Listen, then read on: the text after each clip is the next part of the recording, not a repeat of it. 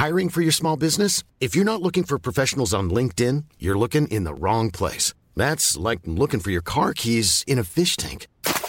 LinkedIn helps you hire professionals you can't find anywhere else, even those who aren't actively searching for a new job but might be open to the perfect role. In a given month, over 70% of LinkedIn users don't even visit other leading job sites. So start looking in the right place. With LinkedIn, you can hire professionals like a professional. Post your free job on linkedin.com slash spoken today.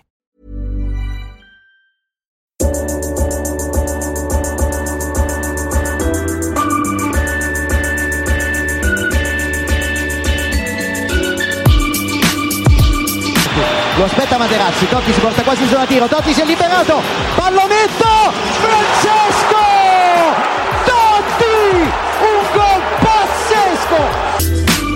Cacà in ripercussione, cerca l'ingresso in area ancora, Cacà, davanti al portiere, Cacà, rete, rete, rete, rete, Cacà! Il pallone che arriva, Trezeguet! Totti!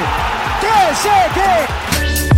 Prova a girarsi Icardi, destro secco, rete, rete, proprio lui, il capitano, fa esplodere San Siro. Per tutti noi Matador, ci prova con il testo, si gonfia la rete, si gonfia la rete, si gonfia la rete, Matador, mamma mia Matador.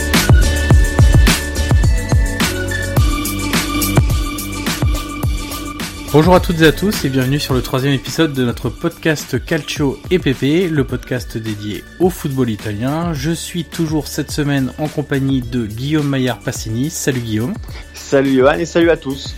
Alors Guillaume, on a un programme très très chargé cette semaine. Très chargé. Euh, Avec un podcast qui va du coup s'articuler en trois parties. La première partie, ça sera le débrief de la troisième journée de Serie A. Il y a beaucoup de choses à dire.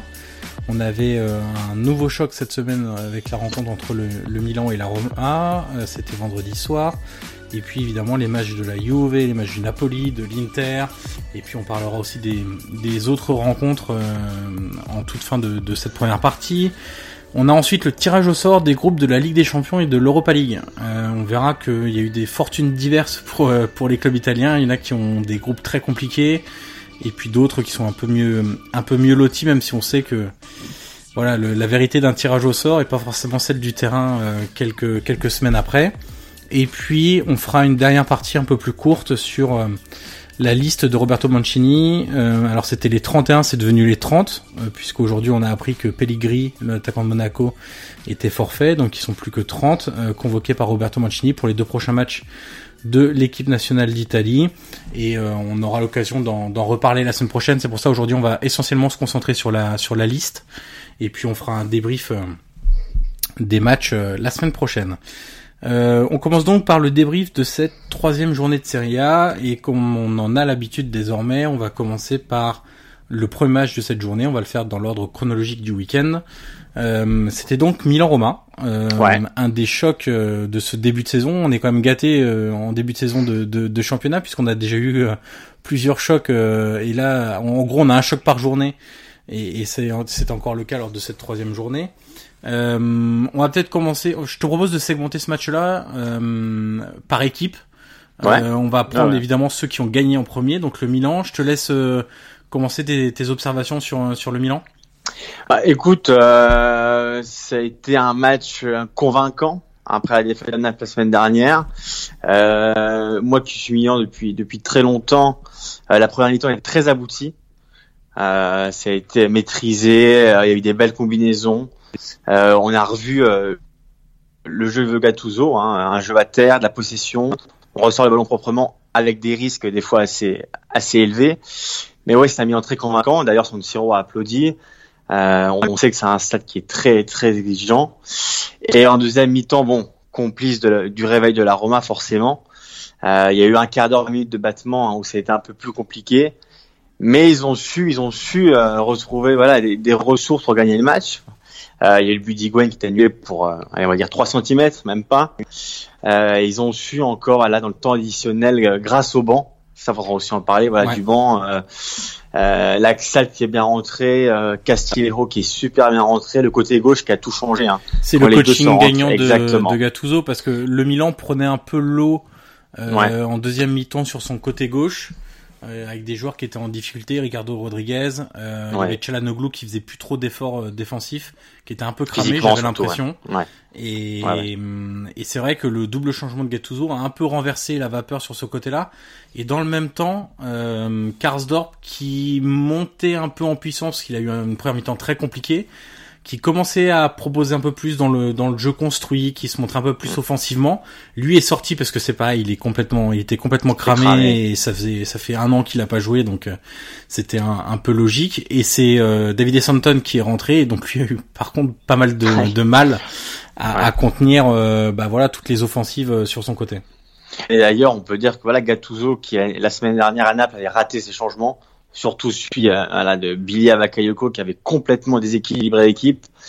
Euh, là, euh, il a fait deux changements, euh, deux changements opportuns. Euh, Castillo, euh, c'est pas simple hein, de rentrer 10 minutes, un quart d'heure. Il faut trouver la motivation. On sait qu'il y a des joueurs qui ont beaucoup de mal à rentrer dans le match, à, à la se mettre en route. Ils sont pas motivés. Euh, là, que ce soit Laxalt ou les ou honnêtement, ils ont ils ont dynamité le côté gauche. Euh, ils ont même ils ont même allumé San Siro. C'est vrai qu'après le but de la Roma, bon, c'était un peu euh, l'ambiance était un peu calmée et du coup ils ont donné vraiment une impulsion au match, l'impulsion à, à Milan de pou- pouvoir gagner le match et, euh, et surtout bah, Coutronnet. Hein. On parlait de changements, mais Coutronnet qui rentre cinq minutes avant. Euh, en Italie, il l'appelle le prédestiné, donc euh, c'est vrai que c'est encore lui, encore lui qui, qui marque à la fin sur un caviar, caviar d'Higuain, qui a fait un gros match. Alors, je sais pas ce qu'on a pensé. Il n'a pas marqué, bon, pour euh, allez, on va dire voilà, 2-3 cm. Honnêtement, dans les déviations, dans le jeu de haut but, de ce qu'il apporte, dans la leadership, moi j'ai trouvé très bon. Alors je sais pas toi. Bah écoute, euh, ouais, je suis, je suis complètement d'accord. Euh, Higuain, euh, il a vu un match très compliqué à Naples. On en avait parlé d'ailleurs dans, dans le deuxième épisode. Où Ouais. Il avait été très peu servi. Euh, là, je trouve d'ailleurs que le fait d'avoir aligné Chalanoglu, il a joué assez près d'Higuain Ouais. et euh, il l'a beaucoup cherché. Ouais. Euh, donc c'est vrai qu'on l'a plus vu. Maintenant, on l'a pas forcément beaucoup vu dans des situations de grosses occasions. Il y a son but qui est refusé pour un hors-jeu euh, vraiment au millimètre. Euh, Ouais. Mais par contre, moi, ce que j'ai vraiment apprécié, bon, c'est d'une déjà le, le fait qu'il a euh, beaucoup euh, donné euh, de, de, de sa personne et de son physique dans les duels, dans les courses, dans les mouvements, dans la recherche de ses partenaires, etc. Donc ça, c'était très intéressant. Et puis c'est surtout euh, sa passe décisive qui est absolument magnifique. Ouais. ouais. Euh, de son mauvais pied, si je dis pas de bêtises, si j'ai encore l'action bien en tête, du gauche, Ouais. euh, qui est vraiment euh, somptueuse. Et quand on pense à Higuain, tu vois, je me faisais la réflexion, la réflexion après avoir vu le but, je me disais, bah quand on pense à Higuain, on pense pas qu'il soit capable de faire ce genre de, tu de penses passe au décisive. buteur, euh, au buteur. euh, ouais. Exactement. Et là, c'est vrai que le fait d'avoir joué avec Coutronnet, on en parlait d'ailleurs, on avait évoqué euh, le fait de, de passer à une attaque à, à deux euh, au Milan. euh, la semaine dernière et c'est vrai que ça peut être une association assez intéressante Ça- parce que Ça peut Coutronnet être une solution. Ouais. Et un Ça- joueur d'espace qui Ouais. bouffe les espaces et ça peut être très intéressant. Ça peut être une solution. Le problème, c'est qu'après sur le banc, t'as plus neuf. Ouais. C'est-à-dire que s'il y en a un des deux euh, ou qui se blesse ou bon alors après tu peux repasser éventuellement 4-3-3. Mais c'est vrai qu'avoir une solution sur le banc comme Coutronnet, euh, ça peut être important en fin de match. euh, voilà, c'est euh, une accélération, quelque chose en plus, l'envie parce que Coutronnet quand il rentre, il, il a envie de tout casser, il a envie de casser le monde entier. Donc ça t'apporte quelque chose en plus. Donc Gattuso, je pense pour le moment, je pense pas qu'il y a dans l'idée de de passer dans un 4-4-2 ou euh, surtout qu'aujourd'hui, si tu regardes un peu partout, c'est rare les équipes qui jouent avec deux vrais neufs. Ouais. Honnêtement, j'ai regardé un peu ça après le match parce que je me suis posé la même question que toi. Et honnêtement, bon, aujourd'hui, généralement, t'as un neuf. Voilà, je sais pas, je pense au Real, au Barça, au, euh, ou même en Italie, hein, Icardi, euh, c'est partout pareil, hein, la Juve. C'est vraiment un neuf et éventuellement après, ils en feront rentrer un autre en fonction de la physionomie du match. Mais Coutronnet, comme tu dis, la passe d'Higuain, et, euh, c'est pas uniquement un buteur, Higuain. Non. Euh, on voit ce qu'il fait dans les déviations, dans le jeu au but. Il, il fait respirer son équipe. Euh, c'est un leader et, et surtout physiquement. Alors je sais pas comment tu le trouves physiquement, mais moi je me- j'ai quand même du mal à me souvenir. Il t'a vu comme il est svelte? Très affûté. Ah, voilà, je le trouve très svelte, très affûté et, euh, et même quand il court. Alors euh, je dis pas qu'avant voilà, on sait qu'il a été beaucoup décrié parce qu'il était un peu rond. Il y a eu des périodes où c'est vrai que bon, il était un peu en surpoids, mais là honnêtement cette année, euh, moi je le trouve vraiment bien. Alors je sais pas si euh, voilà, il a fait une préparation spéciale, mais en tout cas euh, voilà, Higuain, en tout cas on sait que c'est voilà, c'est le leader de cette équipe. Mais comme tu dis, il va falloir aussi euh, parce qu'il s'est pas procuré non plus euh, d'énormes occasions. Donc ça, ça peut être aussi un problème. Il faut que Gattuso arrive vraiment à le trouver et Chalanoglu, ça peut être une solution comme tu disais. Et, et, donc si le Milan euh, s'est montré aussi euh, à l'aise et aussi à son avantage, c'est aussi parce qu'en face, il y avait une équipe euh, alors totalement amorphe en première mi-temps. alors Di Francesco l'a concédé en fin de match en expliquant que bah, c'était normal de recevoir des critiques après ce match-là parce que il, il, était pour lui le premier responsable de la défaite de vendredi face au Milan avec son son 3-4-3 ou 3-4 euh, 1-2 euh, face au face au Milan qui n'a pas du tout marché, pas du tout pris en première mi-temps. Lui, il a expliqué entre les lignes que il avait imaginé ça pour donner un peu plus de sécurité et de confiance après les trois buts pris contre l'Atalanta. Bon, force est de constater que ça n'a pas du tout pris. Euh, moi, ce qui m'a le plus gêné, alors comme comme contre l'Atalanta, j'ai bien aimé la réaction en deuxième mi-temps. Euh, ça, ça prouve que l'équipe a du caractère et que euh, et qu'elle est capable de, de, de, changer de comportement et d'attitude assez rapidement. Ce qui m'a le plus gêné, en fait, c'est c'est de voir une équipe qui était très lente dans l'animation, euh, qui avait pas beaucoup d'idées, pas beaucoup de courses, peu de mouvements. Donc ça, c'est un peu plus gênant et, et, surtout des attaquants qui étaient très isolés avec des milieux qui n'apportaient pas assez, des ailiers en première mi-temps, enfin des ailiers du coup des, des défenses, enfin, des latéraux euh, qui étaient Karsdorp et Kolarov qui ne montaient pas du tout, qui ne participaient pas du tout au jeu. Comme et, et on a vu que quand la Roma renversait un peu le match, bah, c'est quand Karsdorp et Kolarov euh, se sont montrés beaucoup plus dangereux, qui obligeaient Milan à défendre, ce qu'ils ne faisaient pas du tout en première mi-temps. Exactement, et comme tu dis, Adi Francesco l'a reconnu à la fin. Euh, la Roma, c'est comme une équipe de côté. On sait qu'ils aiment jouer sur les ailes. Et en fait, en, passant en 3-4-3 ou 3-4-2-1, il a complètement dénaturé son équipe. Et euh, la première mi-temps, euh, la solidité, on l'a pas vu parce qu'il prenait l'autre partout. Euh, Milan, alors Gattuso aussi a bien préparé, hein, mais euh, Milan, voilà, il prenait le dessus au milieu. Je, je, vois des combinaisons, des triangles où ils sont complètement envoyés les, les milieux de la Roma dans le vide. Et voilà, pour moi, c'est la première mi-temps. Euh, c'est quand même Di Francesco qui l'a hyper mal préparé. Le schéma, euh, on a vu très vite que ça allait pas du tout. Et comme tu dis, euh, Kolarov ou, ou Karchop, on les voyait pas. On les voyait pas parce qu'il euh, n'y avait pas de jeu sur le côté. Ils s'embourbaient dans l'axe. Euh, Pastore, on l'a vu deux trois fois, mais il a, voilà, je sais pas ce que tu as pensé de son match, mais bon, il est, il est globalement raté son match à Pastore. Voilà. En fait, ce qui, ce qui est, ce qui est dommageable dans cette composition d'équipe, et il a un peu fait évoluer en deuxième mi-temps parce qu'il a fait rentrer El Sharawi, donc c'était un joueur beaucoup plus percutant sur le côté, qui a amené un gros volume de course euh, et de mouvement, mais euh, d'avoir à la fois De Rossi, à la fois Nzonzi, à la fois Pastore et à la fois Chic sur le terrain. Le problème c'est que c'est des joueurs qui ralentissent beaucoup le jeu, qui ont besoin de faire beaucoup de touches de balle. Euh, et donc du coup, bah ça permet aucun ou très peu de déséquilibre parce que voilà, la Roma c'est pas non plus Manchester City. Quand Manchester City redouble de passes, c'est parce qu'il y a une idée derrière et qu'ils réussissent à déséquilibrer des, des, blocs. Mais la Roma ne joue pas comme ça et donc là, quand ils multipliaient les passes et les touches de balle, ça permettait juste à Milan de mieux s'organiser, d'avoir le temps euh, de, de, contrer euh, les, les combinaisons, euh, les rares combinaisons de, de la Roma. Donc c'est vrai que euh, d'avoir des joueurs de côté en plus voilà il y a quand même pléthore de joueurs de côté euh, quand t'as Justin Kluivert Cengiz Under El Sharawi c'est quand même des joueurs qui vont très vite. Perotti c'est un joueur de rupture c'est un peu différent. Il mise pas forcément sur sa vitesse mais plus sur ses, son jeu de jambes et ses appuis très forts. Euh, mais mais euh, on a vu la différence dès qu'El Sharawi est rentré. Euh, bah voilà ça a mis un peu le, le feu dans, dans, dans, la défense du Milan. Donc je suis pas sûr qu'on revoit très souvent ce, ce 3-4-1-2. Euh, et, et, je pense qu'on va assez vite retourner au 4-3-3, voire au 4-2-3-1 de la deuxième mi-temps face à l'Atalanta. Et d'ailleurs, euh, j'y pense, je sais pas ce que tu as pensé de Djeko, je l'ai trouvé très nerveux. Exactement. Hein, ouais, très nerveux, euh, même par rapport à ses coéquipiers. Alors j'ai le souvenir que Di Francesco à la fin, il a même réprimandé, parce que c'est vrai qu'il très vite, il a commencé à s'agacer. Euh, et à baisser les bras. Et voilà. Et c'est vrai qu'on n'a pas l'habitude de le voir comme ça parce que je l'ai trouvé, voilà, j'ai trouvé, euh, trouvé énervé. Euh, il, il, a raté beaucoup de choses. Euh, alors je sais pas si la physionomie du match qui a fait que petit à petit, c'est l'énervement est monté. Mais moi j'ai trouvé dès le début du match, hein, là il y a quelques ballons manqués, il n'arrivait pas à, à, à, se faire trouver par ses coéquipiers. Et du coup, euh, alors toi qui suis beaucoup l'aroma, tu peux me dire si c'est déjà arrivé avant qu'il s'énerve autant. Mais là, c'est la première fois que je le vois vraiment, vraiment sur les nerfs. C'est déjà arrivé, mais c'est vrai que ça faisait un petit moment que que c'était pas le cas, enfin que ça n'était pas arrivé. Euh, L'association avec Chic, très honnêtement, euh, Di Francesco l'a essayé à plusieurs reprises. Pour le moment, c'est très compliqué. D'ailleurs, Chic, ouais, Chic. Hein. Alors Chic, euh, c'est pas ça qui est ça. Non, et puis c'est Christophe Kuchli qui travaille à l'AFP, à la Voix du Nord et qui fait le podcast Vue du banc euh, avec d'autres collègues. D'ailleurs, on vous le conseille, on vous conseille l'écoute.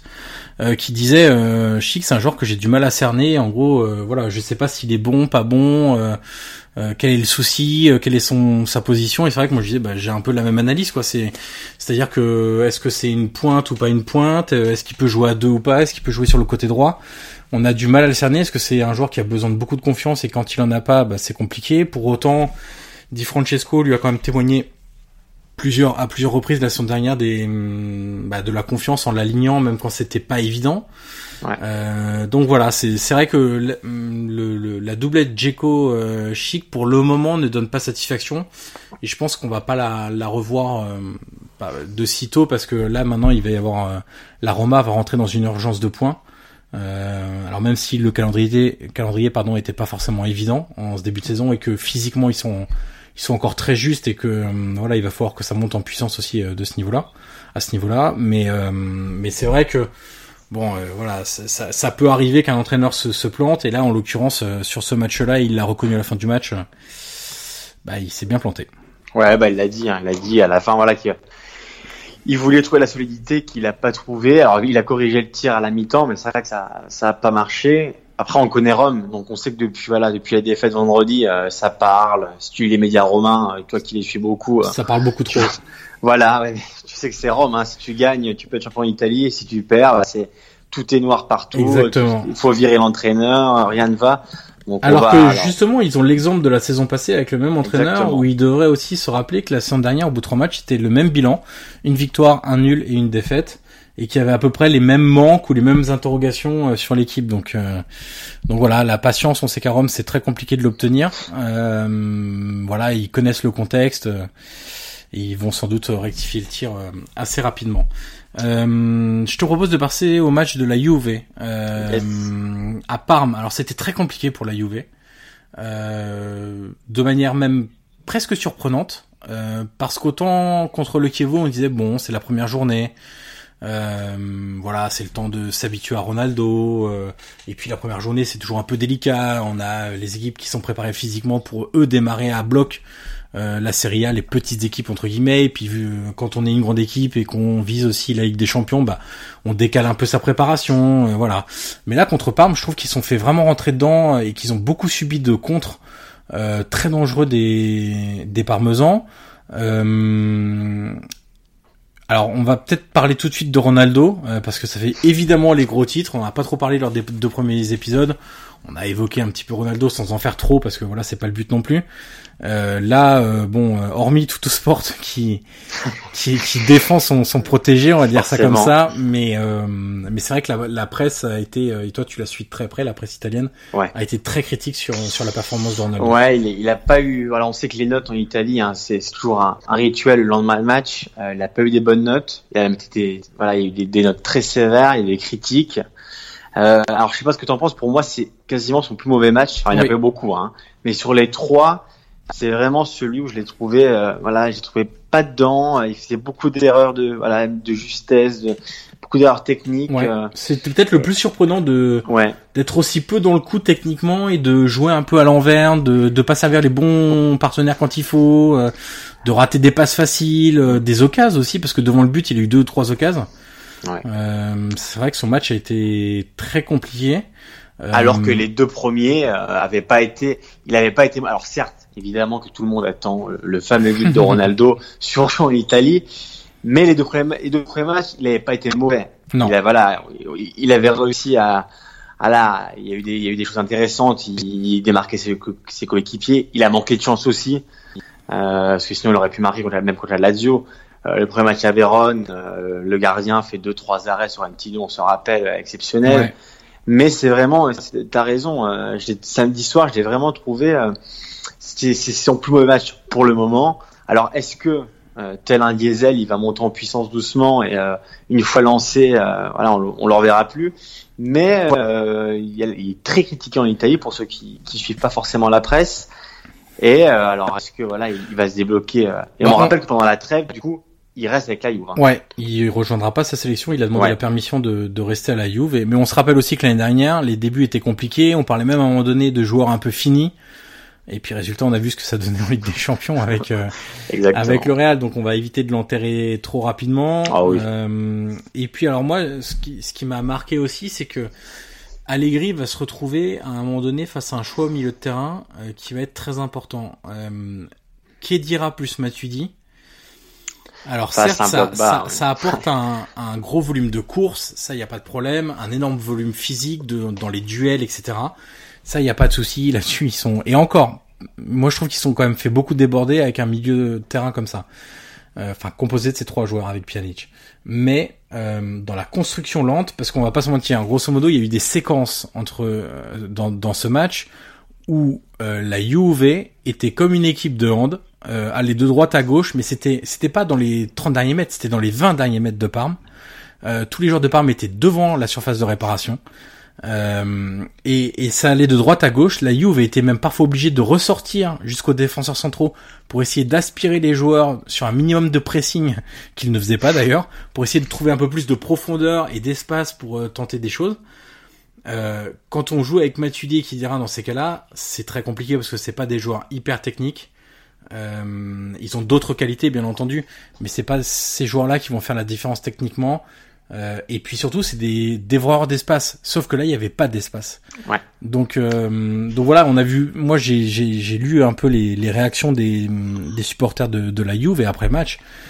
Il y en a qui étaient quand même très très en Ouais. colère euh, de voir ce milieu de terrain là et, et il va y avoir une un choix à faire. Moi, j'ai je pense que sur ce genre de match, la Juve pourrait très bien passer à un milieu à deux euh, en conservant un des deux joueurs plus Pjanic. Ouais. Et puis voilà, quand on a un Dybala qui est très fort dans les petits espaces, bah voilà, le problème c'est que quand euh, tu confies la création à Pjanic qui a un, un meneur reculé et qu'à côté de lui il a Matuidi et Kedira et que Dybala est sur le banc, forcément face aux défenses regroupées, c'est très compliqué. Et surtout que devant les solutions, il les a, comme tu dis. hein. Il a bah là, il- dans les petits espaces, on sait comment il est. Euh, moi, j'ai dans, dans les yeux son, son but la- l'année dernière contre la Lazio, où il les délivre à la dernière seconde. C'était quasiment le but du titre. Ouais. Euh, c'est des joueurs qui sont importants, surtout face à des blocs bas, parce que c'est très bien que la Juve sur, sur les terrains des petites équipes entre guillemets, euh, ça va être compliqué. Euh, comme tu dis, euh, face à un bloc bas, ils peuvent, comme une équipe de j'ai pensé à la même chose que toi. Euh, il y a eu des moments où c'était quand même, euh, ils verticalisaient pas le ballon, Non, Euh, c'était long. mais parce qu'ils pouvaient Euh, pas le faire non plus parce, que ouais, exactement. Parce que Parme était très bien regroupé. Alors, il y, en a qui, qui expliquent qu'il vaudrait mieux Bétancourt, etc. Mais Bétancourt, c'est pareil. C'est bon, déjà, c'est encore jeune, je trouve. Euh, c'est encore pas le niveau euh, des top joueurs de, de la Juve. Et, euh, et puis, je suis pas sûr que ça apporte assez en termes de créativité. Là, pour moi, la solution, c'était de faire rentrer Dybala. Euh, qui peut arriver à se faufiler, qui peut réussir à faire une petite passe euh, sur le peu de profondeur qu'il y avait pour Ronaldo, euh, qui peut décaler euh, Mandzukic plus, plus rapidement, moins de touches de balle, parce qu'ils sont plus sûrs euh, techniquement. Matuidi, le problème c'est qu'il fait trois touches de balle avant de la donner, parce qu'il est moins sûr euh, techniquement. C'est la même chose pour Kedira. Et quand on a un joueur comme Dybala qui sur une touche, une déviation, une talonnade, une ouverture peut faire la différence, c'est vrai que là on a eu du mal à comprendre en fait pourquoi, devant les difficultés de la Juve à se créer des occasions et à, à- à déséquilibrer le bloc de Parme, euh, bah pourquoi les Gris avaient pas fait rentrer euh, Dybala tôt dans le match ou même l'aligner dès le départ? Et tu fais bien de préciser que les tifosi de la Juve euh, parlent beaucoup, euh, même sur Twitter, on l'avait déjà précisé là, dans le podcast précédent. Euh, ils aimeraient bien avoir plus de jeux. On va Ouais. pas se mentir. Euh, alors Allegri, euh, il discute pas parce que Parce qu'il gagne. il sort de, il sort de plusieurs titres de champion. euh, il, est- il a fait deux finales de, de Ligue des Champions, mais avec l'effectif qu'il a, avec les armes qu'il a, euh, c'est vrai qu'on est aussi en droit de s'attendre à plus de jeux, à un peu plus de spectacle. Honnêtement, euh, Allegri il s'en fout. Euh, lui, il est là pour gagner. On sait comment il est. Et c'est paradoxal parce qu'on, alors, on émet quelques critiques sur la Juve. Et ils sont pour le moment, ils ont 9 points. Euh, ses, ses concurrents directs, Bah pas des points. Exactement, ils ont pas fait le plein. Et, euh, et, et voilà, aujourd'hui, les, tous les titres des quotidiens et surtout la Gazzetta qui disaient que ah, la Juve est déjà est déjà partie quoi. Elle est Ouais. déjà elle est, déjà- elle est déjà ailleurs, elle est déjà elle est déjà bien loin de ses, ses concurrents. Et voilà, c'est tout le paradoxe de la Juve. Ils gagnent et pourtant ils font toujours parler. Et Allegri, voilà, même sur Twitter, la communauté francophone de la Juve, qui parle beaucoup d'Allegri, bon, il le critique pas forcément, mais c'est vrai qu'aussi on a le droit de s'attendre à un peu plus de spectacle. Alors, est-ce que c'est parce que c'est début de saison? Ça, c'est une autre histoire. Mais c'est vrai que pour le moment, la Juve, c'est quand même très, très, très poussif. Euh, un autre club qui a été un peu euh, dans la difficulté, euh, c'est l'Inter. Alors le, le score, quand on regarde juste le score, ça reflète pas forcément le la, la première très grande partie du match. Euh, alors sur la pelouse de Bologne, on va Ouais. évacuer le, le sujet de Bologne assez rapidement. Bon, Ah, ça sent pas euh, très bon. Hein, non. euh, on va pas se mentir avec ce qu'on a vu. Euh, les Même longs ballons. Inzaghi, ouais. Ouais, les longs ballons devant sur Santander, euh, c'est bon, Ah ouais. c'est- c'est très compliqué. Il se passe pas grand chose. Non. Il y a des joueurs qui sont quand même assez limités. J'ai bien aimé Poli par séquence. Et au milieu oui, terrain, oui, mais- on le connaît. Il joue avec le cœur, il joue avec ce qu'il a. Bon, il... c'est un joueur, c'est un joueur qui donne toujours tout. Techniquement, bon, il est assez limité. c'est ça. Voilà. Si tu donnes les, les clés du jeu à Paul, c'est que bon, t'es. Ah, c'est Paul et Zemaili au milieu de terrain, donc bon. Voilà. Et Gemali qui a pas été bon. hein. Il a raté quand même deux, trois frappes. euh, Mais ils sont séparés. Moi, j'ai trouvé ça un peu curieux euh, dans le mercato. Bologne s'est quand même séparé de Federico Di Francesco, Exact. euh, qui est parti à Sassuolo. Euh, Qui a beaucoup de fantaisie. beaucoup de Exactement. fantaisie, Ils ont ouais. perdu ce joueur-là et j'ai peur que cette saison, bah, ça manque un peu euh, parce que si le la tactique principale ou l'idée principale de Bologne, c'est de balancer des grands ballon. ballons devant en essayant de gratter les deuxièmes ballons. Ça me paraît être pour le coup très minimaliste euh, et ça risque d'être com- compliqué euh, pour rester en Serie A. Moi, je les vois vraiment en difficulté si, si rien ne change. Et on sait que Pippo Inzaghi, il, il s'était plaint un peu, enfin plaint, pas publiquement, mais auprès de ses dirigeants de la qualité de ses attaquants en fin de mercato, en espérant recruter quelqu'un d'autre ou renforcer son secteur offensif. Bon, euh, visiblement, il a bien vu les matchs amicaux parce que là, euh, le début Ouais, de saison confirme euh, les difficultés. C'est vrai que c'est inquiétant. La première mi-temps, elle est quand même cataclysmique. Alors, il y a deux, trois fois, ils ont réussi à repartir. Ballon à terre, mais c'était vraiment, euh, voilà, c'était très poussif. Mais alors, le nombre de longs ballons qui est devant, euh, enfin, alors déjà, la pelouse c'était pas en bon état. Non, Ah, c'était pas, euh, c'était pas un billard, comme on dit. comme d'autres Mais, en euh, Italie, malheureusement. Ah, ouais, exactement. Et- Mais euh, c'est vrai que pour Bologne, de toute façon, avant le début de la saison, on avait déjà parlé, euh, même même les quotidiens italiens ou, euh, ou les observateurs étaient très inquiets pour Bologne et pour Inzaghi, au point que beaucoup euh, spéculent sur son possible départ, euh, pas possible départ, possible licenciement. euh, euh, voilà, parce qu'on sait qu'en Italie aussi, c'est un sport national. Hein, le, le fait de virer ton coach euh, au mois de décembre ou même avant, euh, c'est très répandu. Mais euh, c'est vrai que comme tu dis, on avait parlé un peu avant, c'est quand même c'est très très très léger. Euh, devant, bon, il y a Falcinelli qu'on a connu à Sassuolo qui, qui est pas mauvais. Il y a, il y a C'est pas un tueur, quoi. mais Non. Destro il rentre à la fin, bon. euh, Ils ont tous un peu le même profil, quoi. C'est Oui. ouais. S'entendeur, c'est quand même pas euh, assez une brute. assez, assez. C'était quand même, euh, c'était particulier. hein. Ouais. C'était très Bon particulier. après, euh, il fait une tête dangereuse euh, qui peut, voilà, qui peut finir en but, mais bon, en l'occurrence, bon. c'est une occasion, quoi. ouais, c'est. Il y compliqué. il y a pas techniquement, il y a, y y quand même, c'est quand même très très très Ah, très. c'est un très gouffre hein, par rapport à d'autres équipes. hein. Ah oui, ouais, ouais. Si- Par si on prend- par rapport à Sassuolo, Bah par exemple, voilà, c'est exactement voilà. ce que j'allais te dire. Euh, Bah, voilà. Des équipes un peu dans les mêmes sphères euh, euh, du classement, euh, c'est le jour et la nuit, hein, ça n'a rien à voir. Et, euh, du côté de l'Inter, donc il y a eu pas mal de difficultés à installer son jeu. Moi, j'ai trouvé Spalletti très nerveux aussi sur le banc, qui, Ouais. voilà, qui même dépité à certains moments devant les choix de ses de ses joueurs. Il y avait eu un choix fort dès le départ, c'est que Icardi n'étant pas disponible, euh, blessé, c'est Keita Baldé qui a été aligné en Ouais. pointe et pas Lautaro Martinez. Qui avait aussi un petit problème, un Ouais. tout petit problème physique. Ouais. Bon, euh, alors euh, il y avait le choix aussi de mettre Gagliardini au milieu de terrain. Euh, bon, ça a à pas été, ça a pas été probant. Euh, de toute façon, le la décision s'est faite aller en quoi en un quart d'heure à peu près, euh, où euh, ils ont mis trois buts euh, sur des ballons récupérés et voilà des, des accélérations. Il y a ce premier but de Nainggolan qui leur fait du bien, et puis derrière il y a des changements aussi de de de, de Spalletti qui fait rentrer Candreva notamment, euh, voilà qui n'avait plus marqué depuis des lustres. J'ai j'ai j'ai vu passer le le nombre de jours, mais je m'en souviens plus, mais c'est énorme. ouais. Ça fait très longtemps. On, on, sent un gros chantier quand même encore du, du côté de l'Inter. Il y a des joueurs qui ont encore du mal à assimiler ce que demande Spalletti. Et, et, moi, ce qui m'inquiète plus, c'est euh, c'est pas forcément le côté physique parce qu'il me semble plus près que d'autres clubs.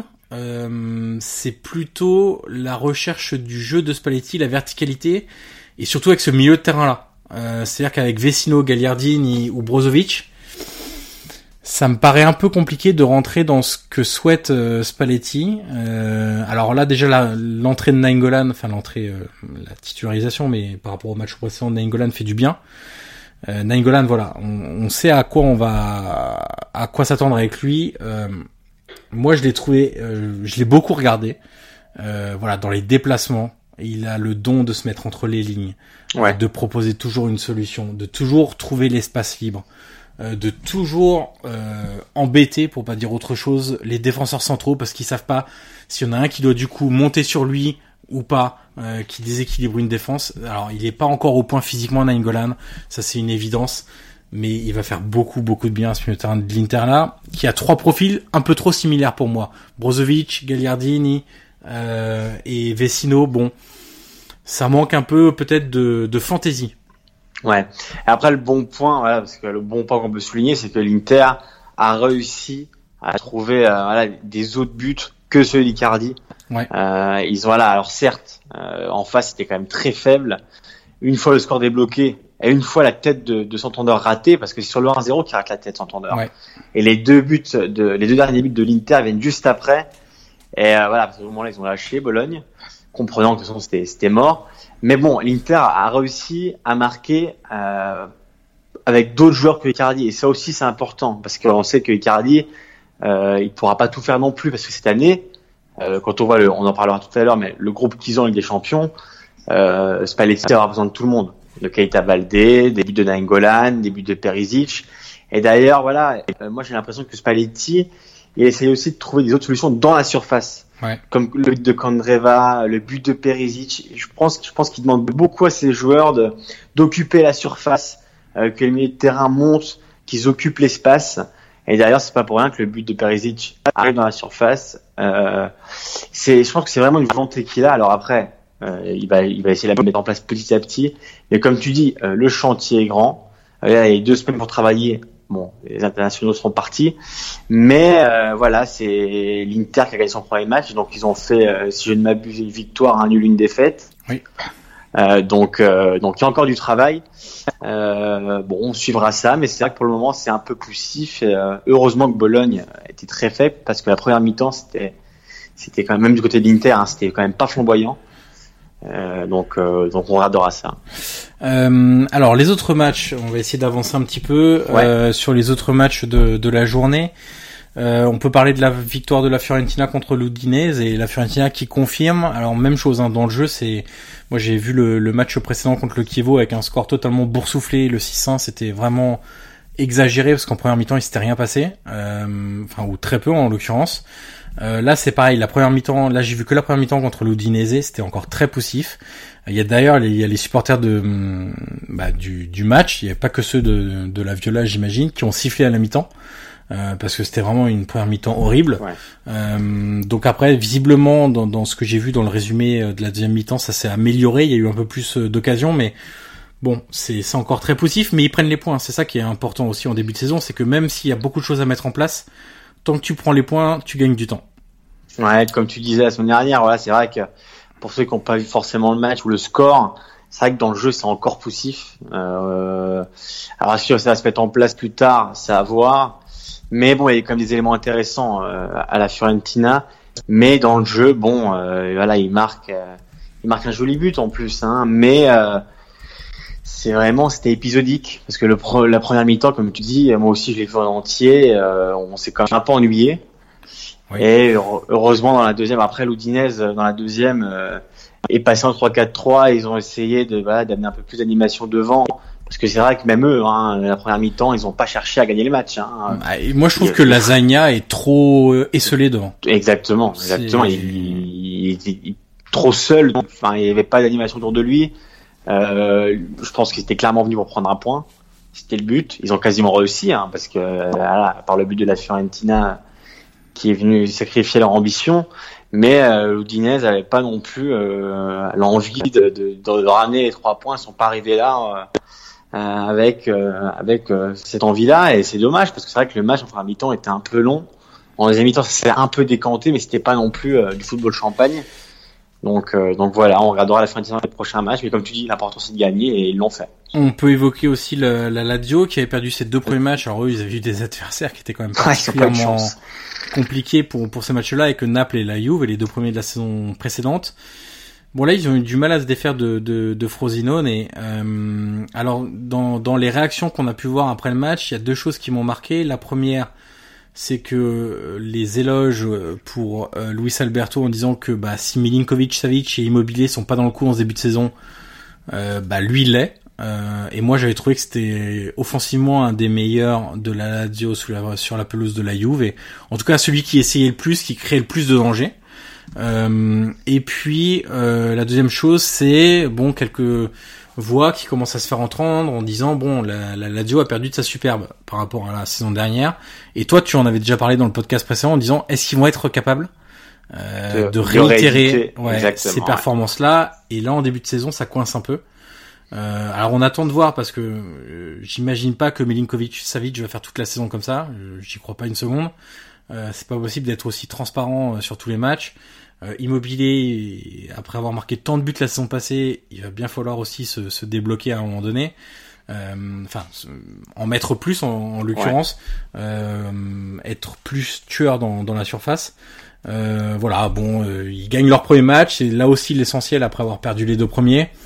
ils sont pas brillants, mais comme d'autres clubs, hein, l'Inter, la Roma, la Fiorentina, tous ces clubs-là, Naples. quand même pas mal de difficultés. Naples aussi, mais Naples avait quand même gagné les premiers matchs, donc ça, ça leur a apporté une sécurité que euh, la Roma, l'Inter, etc. n'ont pas aujourd'hui.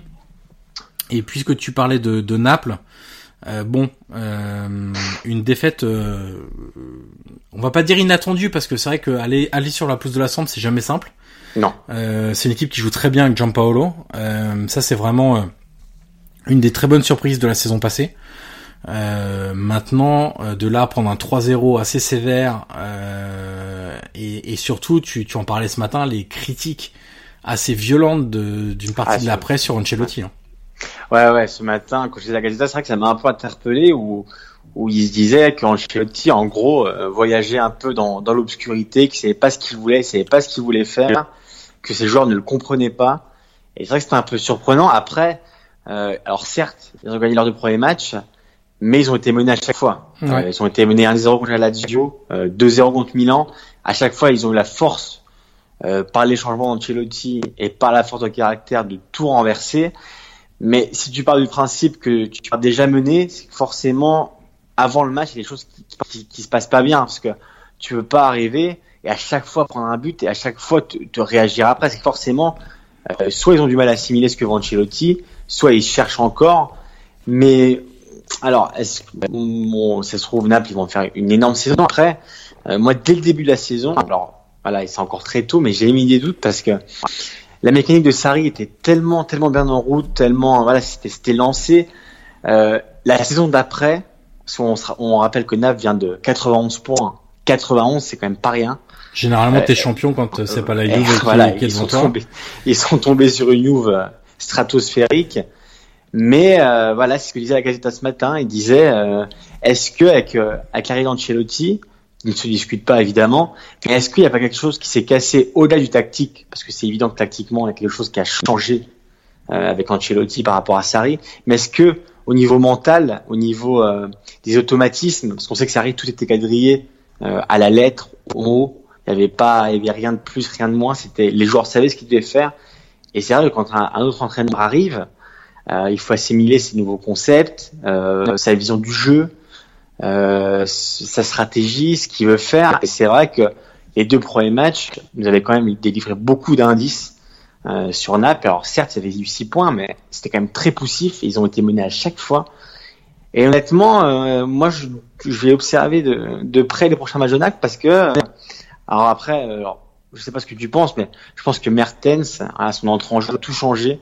Ouais. Euh, il y a eu plus de il y a eu plus de, de mouvements devant Et il va falloir qu'il trouve un moyen de le faire jouer parce que tu peux pas enlever Mertens du 11 parce que quand on voit ce qu'il a apporté hier, alors ils n'ont pas réussi à remonter au score, mais euh, mais Mertens, je, pense qu'il doit jouer dans cette équipe. Bah, on en parlait hier. C'est c'était déjà le cas contre euh, le Milan.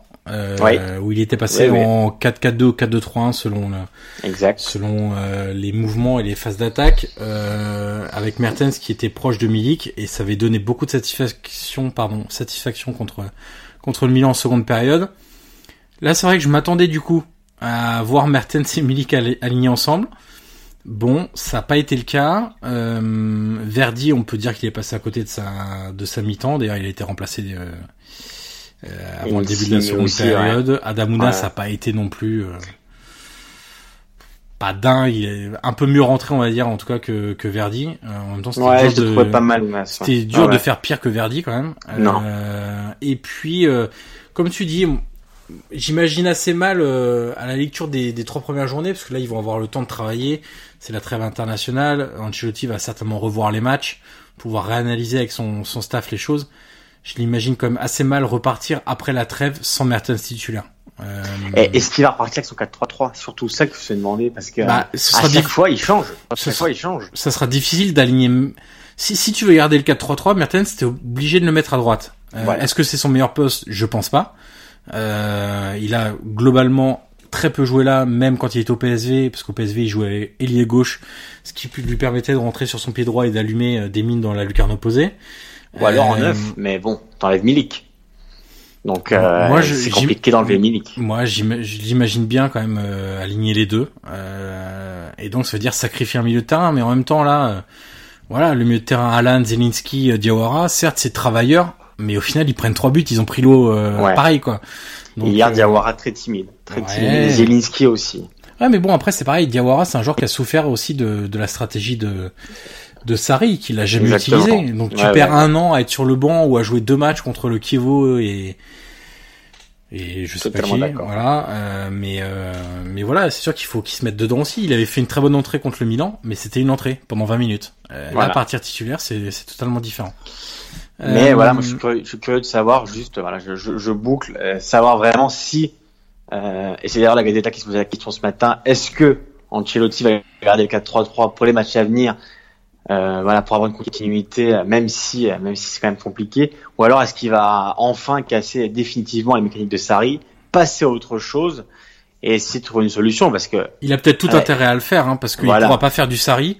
Et rien que de casser le module dans l'esprit des joueurs et dans l'esprit des, des, supporters, ça peut aussi euh, montrer que bon, la page de Sarri elle est définitivement tournée parce que il a eu un, un espèce de jeu un peu ambigu au début Ancelotti quand on lui a dit qu'est-ce que vous allez apporter?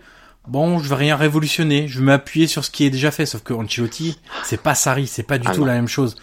Donc là, pour l'instant, la touche Ancelotti par rapport à Sarri, on la voit pas. Donc est-ce que ça va changer, ça va, pardon, passer par un, un, changement de système, par exemple, ou euh, par euh, le fait d'aligner deux vrais attaquants, peut-être. Euh, peut-être que le salut viendra de, de, de ce, de ce changement-là.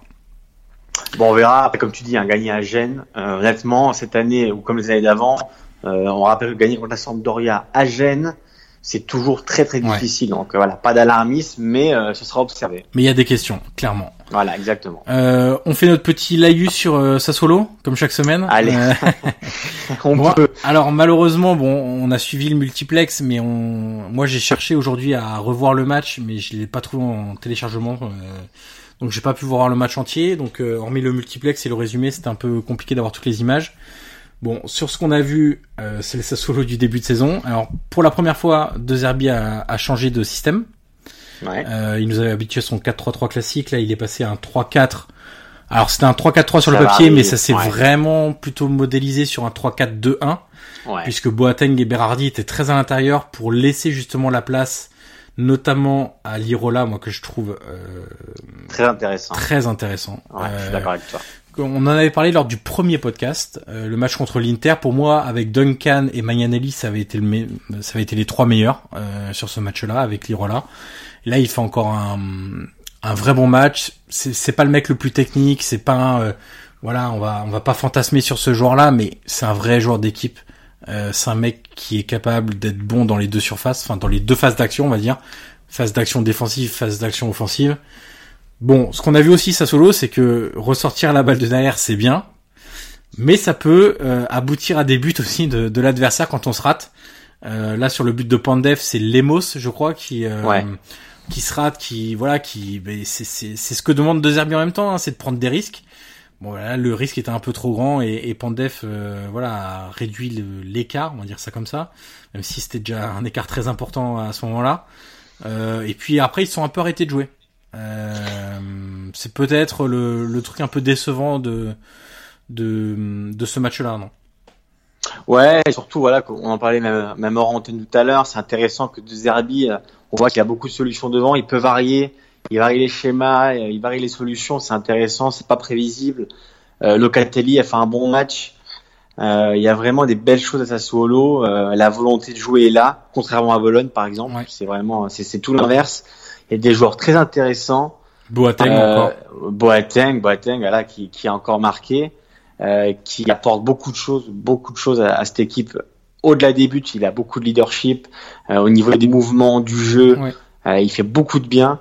Et c'est vraiment, voilà, on en a parlé dans les deux premiers podcasts. Qui le cru? Parce que bon, moi je pensais pas non plus parler de Sassuolo pendant pendant des heures et des heures. Et pourtant, euh, des Herbies est très très intéressant. Et d'ailleurs, même sur Twitter, j'ai l'impression que petit à petit, les gens s'intéressent vraiment à Sassuolo Ouais. Parce qu'il y a une base intéressante. Donc, euh, donc voilà, on s'intéressera encore les, les prochains podcasts, mais euh, mais Sassuolo qui réussit son début de saison et euh, ça c'est à suivre. Et qui est quand même deuxième du championnat, ce qui Ouais, est quand même ouais, assez étonnant en ayant joué notamment l'Inter et le Genoa, donc c'est quand même pas vilain euh, comme début de saison et ça récompense en tout cas euh, le jeu euh, et Voilà, sur- la plus que le jeu, au Ouais. moins la prise de risque euh, qui est très importante pour un club, on va dire de milieu de tableau, seconde partie de tableau, euh, Ouais, selon les bonnes peut- années et les moins bonnes années. Ouais. On peut aussi dire que le Genoa, voilà, a pris 5 buts. Euh, Il y, a, il y a des gros problèmes. Euh, Ballardini se cherche un peu. Euh, L'année dernière, il avait construit une, voilà, il avait construit un groupe assez solide avec une bonne assise défensive. Euh, cette saison, c'est un- beaucoup, bah, j'allais dire un peu plus laborieux, même beaucoup plus. Euh, Il faut vraiment qu'il trouve une assise ou qu'il trouve un, des- un- quelque chose de sur quoi construire parce que pour moi, c'est très fouillis. Et euh, voilà, faut que le Genoa fasse attention, donc pas d'alarmisme non plus. Il y a trois journées. Mais bon, quand tu prends 5 buts à Sassuolo, c'est pas non plus le fruit du hasard. Non. Donc, il va falloir aussi que Bardi règle tout ça. Euh, alors, on va passer maintenant euh, à notre deuxième partie, après avoir bien écumé cette euh, première, euh, enfin cette euh, première partie sur, consacrée à la Serie A. À la troisième journée, on va passer au tirage des groupes de Ligue des Champions et d'Europa League. Euh, alors, comment résumer ça? On va dire que le bienheureux dans l'esprit, ça peut être la Roma, euh, qui va certes affronter le Real Madrid, euh, triple tenant du titre, mais derrière, pour la deuxième place ou même la première, parce qu'on a vu la saison dernière que Ouais. on les donnait morts dans un groupe de la mort, justement, avec euh, l'Atlético et Chelsea, et ils avaient fini premier du groupe. Euh, et derrière, ils ont du coup le CSKA Moscou et le Victoria Pilsen, euh, donc c'est quand même assez jouable pour se qualifier. Par contre, derrière, il y a des, il y a des très gros groupes pour les, pour les autres. Euh, je pense évidemment au Napoli qui, on vient d'en parler, se cherche un peu. Va peut-être pas falloir trop se chercher contre le Liverpool de Klopp, euh, parce que Ni ça peut, ça peut aller très vite. Le PSG cherche un peu aussi. Donc pour l'instant, bon, on va dire qu'ils sont un peu dans les mêmes eaux, euh, avec euh, des, des problèmes de chaque côté. Mais là, moi, le, le, le Liverpool de Klopp euh, fait très très peur encore cette année. Euh, et, et c'est vrai que eux, ils sont dans le groupe du PSG, euh, donc le Napoli avec le PSG, Liverpool et euh, l'étoile rouge, l'étoile rouge de Belgrade, pardon. Bon. Ouais, c'est- compliqué. C'est compliqué d'imaginer qui tu peux éliminer entre le PSG et Liverpool. Ouais. Alors pour moi, Liverpool est pour l'heure, parce que voilà, ils sont bien rodés. Ouais. tu vois l'équipe qu'ils ont, ils ont un temps d'avance sur les autres. Alors Ils ont pas changé d'entraîneur, voilà. comparé au PSG et Naples aussi. Ouais, exactement. Après, voilà, comme je disais, Naples et le PSG ont les mêmes problèmes. Est-ce qu'ils ont les mêmes solutions? Bon, euh, je sais pas parce que ah, le PSG a quand même des armes, euh, des armes plus plus grandes que, que Naples. Après, ça va arriver vite, hein. Ça va arriver Ouais. vite. Faut vite que Naples se règle. Euh, mais après, c'est vrai que quand tu me dis qui tu peux éliminer entre le Liverpool et le PSG, c'est quand même très compliqué. J'ai vraiment du mal à, à m'imaginer le PSG sortir dès la phase de groupe. Alors évidemment qu'ils cherchent, hein, euh, c'est le début de saison avec euh, Tuchel. On va voir ce que ça va donner. Mais euh, Après, l'arme, l'arme Ouais. majeure de Naples, là en Ligue des Champions, elle va porter un nom et un seul, hein. C'est Ancelotti. hein. et moi je dirais même deux avec le San Paolo. Ouais, sans doute. Exactement, ouais. Mais c'est vrai que, et puis surtout, je trouve que Naples doit, enfin, l'équipe de Naples doit une revanche aussi à cette tifosi. Parce que j'ai eu beaucoup de mal à, non pas accepter, parce que j'ai pas l'accepté, mais j'étais très déçu en tout cas par euh, ce qu'a fait Naples en Ligue des Champions la saison passée. Euh, où ils l'ont clairement sacrifié euh, au profit de la, de la Serie A en, en maximisant les chances de remporter le titre. Je trouve qu'un public comme ça mérite autre chose en Ligue des Champions, euh, mérite au moins de d'avoir les titulaires, euh, de se battre, etc. C'était pas le cas la saison passée. Donc là, c'est vrai que dans un groupe comme ça, de toute façon, ça va être très simple. S'il met pas l'équipe titulaire, ils vont exploser en plein vol. Ah bah. Euh, et après, par contre, l'arme Ancelotti, c'est que bah on sait que la Ligue des Champions, ça le connaît. Euh, ça veut pas dire que c'est un gage de succès. Hein. Ça, c'est y a, y a, pas de problème. On l'a vu avec le Bayern euh, l'année dernière où il a vu quelques difficultés, euh, qui avait d'ailleurs conduit à son licenciement après un match à Paris. Ouais. Mais euh, on sait tous que lui, c'est sa, sa compétition. Il en a même fait d'ailleurs le titre de sa de sa bio, de son autobio euh, qui de mémoire et j'ai toujours préféré la coupe ou c'est quelque chose comme ça je crois le, exactement ouais, ouais, il me semble aussi il me semble aussi euh, donc euh, donc voilà ça sera l'arme principale l'expérience d'un d'un entraîneur qui l'a déjà ah. gagné qui sait lire euh, le jeu de l'adversaire contrer etc ouais. après bon les, affiches sont belles hein euh, comme tu dis, c'est on l'appelle Monsieur Champions League, hein, c'est pas pour rien. Ouais. Mais euh, ouais, il a toujours eu des, des grosses équipes. Non pas que Naples n'est pas une, Évidemment que Naples, ils ont un bel effectif et euh, voilà, c'est, c'est. Mais euh, honnêtement, j'ai du mal, j'ai du mal à imaginer. Alors, j'ai envie de croire à la magie du San Paulo, au fait tu trouve des solutions, euh, mais j'ai peur que que ça passe pas. Alors, j'espère me tromper et me faire insulter par tous les tifosi de Naples. C'est tout ce que je me souhaite, mais non, ce que je leur souhaite. Les tifosi sont éduqués, tu le sais bien. Ouais. De partout. Hein, oui, surtout. Alors surtout ceux de Naples. Naples, pour le coup, euh, je m'entends très bien avec eux, donc euh, j'ai aucun souci. On peut discuter avec les tifosi de Naples. C'est, c'est parfois moins le cas avec euh, ceux d'autres clubs. On ne citera pas. Mais euh, c'est vrai qu'après, les, les, affiches sont quand même top, hein, parce qu'il y aura Napoli PSG, il y aura Cavani qui va revenir. Depuis le temps qu'ils l'attendent, ouais. il va enfin revenir. C'est ça. il y a Ancelotti qui a retrouvé le PSG après l'année dernière. Il y a beaucoup de beaucoup de romantisme dans ces matchs, donc c'est aussi voilà, il y a, il y a une, une, petite touche, une petite touche sympathique. Mais bon, on va pas dire que Naples part favori dans ce groupe. Non. Ils, et puis sont troisième sur la liste. Ça risque d'être la même chose aussi pour l'Inter. Euh, ouais. Ils vont pas oh, partir favoris dans le groupe du Barça, de Tottenham et du PSV. Euh, bon, euh, le Barça ça paraît très compliqué. Euh, Tottenham, quand on voit le, leur leur phase de groupe la saison dernière dans le groupe du Real et Dortmund, bon, on se dit bon, d'accord. Euh, Voilà, bah, de toute façon, quand on est dans le quatrième chapeau, hein, on sait très bien que sauf si ça sourit et que tu tapes euh, le locomotive Moscou dans, dans le chapeau 1, euh, bah tu vas t'attendre à des matchs compliqués. Bah voilà, ils ont ils ont l'un des deux groupes de la mort avec celui du Naples. Euh, et surtout qu'ils ont même pas une chance pour la troisième équipe, quoi, parce qu'ils ont plus de PSV qui est pas non plus pas, pas, non plus un, un, gage de victoire. Alors toi qui suis le chemin des Pays-Bas. Ouais je sais pas où on est bah, Disons que c'est mieux que de, enfin c'est plus compliqué que de prendre le Feyenoord qui était le champion l'année dernière, que Naples avait dans sa poule parce que le Feyenoord c'est une catastrophe en Coupe d'Europe. Là le PSV il y a quand même des joueurs un peu plus expérimentés, ils ont quand même une, défense qui est très expérimentée. Après ils ont des ils ont des ailiers euh, voilà qui sont très très forts, hein, Bergwijn et, et Lozano, euh, c'est deux vrais talents. la Coupe du Monde. Lozano on l'a vu la Coupe du Monde, Bergwijn c'est vraiment un super joueur aussi. Euh, donc euh, oui, ça, après honnêtement les clubs néerlandais sur euh, en Coupe d'Europe ces dernières années, c'est quand même pas la joie. Il y a un vrai gap de niveau quand même avec la Coupe d'Europe. Hormis l'Ajax, il reste quand même le club qui, sur la scène européenne, est le plus proche du, du, très haut niveau. Mais les autres, voilà, on l'a encore vu en Europa League cette année avec la Z Alkmaar, avec le Vitesse Arnhem, été n'importe quoi, le Feyenoord, n'importe quoi. Donc, donc voilà, donc on peut estimer que euh, ils vont peut-être jouer la troisième place, mais on sait jamais. Euh, ces groupes-là, tu peux avoir des surprises. Oui, oui. ils ont un peu dans la position en fait de la Roma l'année dernière, où la Roma était avec l'Atletico et Chelsea. Exact. Ouais, c'est vrai. Euh, et puis le quatrième l'année dernière, c'était Karabag de mémoire. voilà, là l'Inter va se dire bon bah tout le monde nous attend troisième au mieux, voire quatrième, on sait jamais. Euh, donc à eux de, de réussir à faire ce qu'a fait la Roma la saison dernière et de toute façon rien n'est impossible non plus. On a vu que Tottenham a perdu hier à Watford en championnat. Bon, on a vu que le Barça a été malmené un, ouais, par ouais, moment sont- par par Huesca. Bon, euh, voilà, c'est c'est évidemment un, un groupe très compliqué et il y a une précision à faire quand même sur l'Inter, c'est qu'en raison des règles du fair play financier et des, hum, et Oui. des deals qu'ils avaient Ouais. passés avec eux, ils peuvent pas inscrire 25 joueurs sur la liste cette année.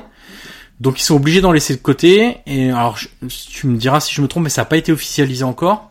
Alors, de ce que j'ai vu aujourd'hui, c'est Sur Sky, c'est ça, hein, ouais. C'est Gagliardini ouais, qui a été. euh, D'Albert ouais. aussi. Il y a Gagliardini, j'ai vu d'Albert et un autre dont le nom m'échappe tout de suite. Si Joao Mario, qui sera pas dedans.